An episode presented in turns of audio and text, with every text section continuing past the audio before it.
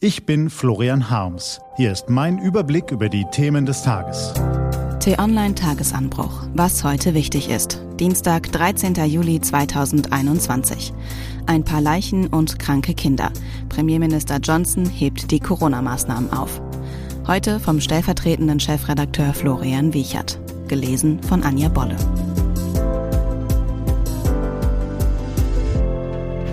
Europa setzt auf Vorsicht, Johnson auf volles Risiko.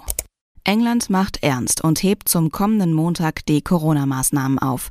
Und zwar nahezu komplett. Was bleibt, ist lediglich die Quarantänepflicht bei der Einreise aus einem Corona-Risikogebiet. Sie fragen sich womöglich, ist das das England, das seit Sonntag eine 7-Tage-Inzidenz jenseits der 300 hat? Das England, in dem die Delta-Variante des Coronavirus wütet, wie nirgendwo sonst in Europa? Das England, in dem die Folgen der Fußball-Europameisterschaft mit vollen Stadien und Straßen noch nicht absehbar sind? Das England, in dem Ärzte, Gewerkschaften und weite Teile der Politik zu Vorsicht mahnen? Die Antwort lautet ja.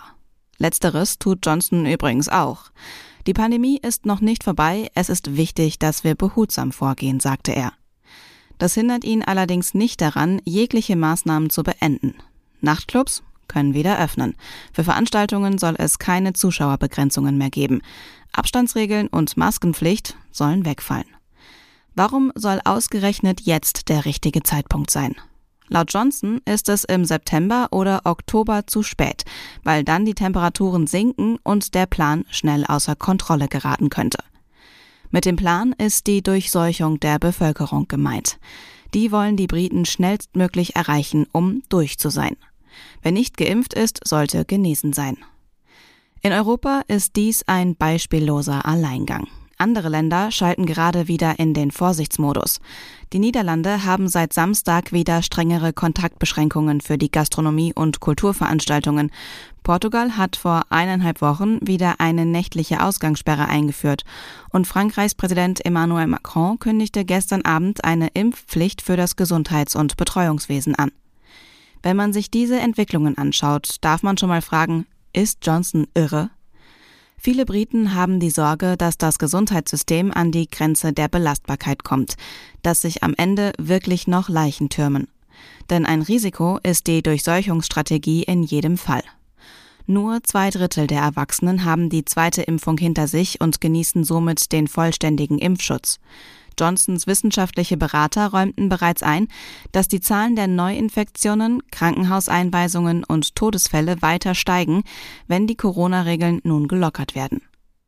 Das wahre Problem die Kinder, die noch nicht alle ein Impfangebot bekommen haben, auch weil es weiterhin keine Impfempfehlung gibt.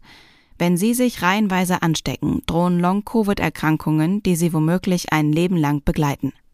Ein paar Leichen und kranke Kinder, für Johnson ist das offenbar ein Risiko, das es wert ist, einzugehen. Natürlich kann die Strategie auch funktionieren. Verlaufen die Infektionen und Ansteckungen glimpflich und leiden die Kinder nicht an Long-Covid, sind die Engländer womöglich das erste Land, das im September endgültig zur Normalität zurückkehren kann, weder Lockdown noch Einschränkungen braucht und sich wieder einer florierenden Wirtschaft erfreut. Die applaudiert Johnson schon jetzt für diesen mutigen Schritt was heute wichtig ist. Die T-Online-Redaktion blickt für Sie heute unter anderem auf diese Themen. Der Bundesregierung bereitet das nachlassende Impftempo Sorge. Bundeskanzlerin Angela Merkel und Bundesgesundheitsminister Jens Spahn besuchen deshalb heute das Robert Koch Institut. Gesundheitsexperten und Politiker fürchten, dass wegen der Delta-Variante eine vierte Welle der Corona-Pandemie bevorsteht. Wirtschaftsverbände warnen allerdings, mit einem erneuten Lockdown zu reagieren. Und nach dem EM-Finale hängen in England die Köpfe, am tiefsten der von Trainer Gareth Southgate. Der führte die Three Lions zum ersten Mal seit 55 Jahren in das Endspiel eines großen Turniers und wurde mit seinen Einwechslungen doch zur tragischen Figur. Das war der T-Online-Tagesanbruch vom 13. Juli 2021, produziert vom Online-Radio- und Podcast-Anbieter Detektor FM. Den Tagesanbruch zum Hören gibt es auch bei Spotify. Einfach nach Tagesanbruch suchen und folgen.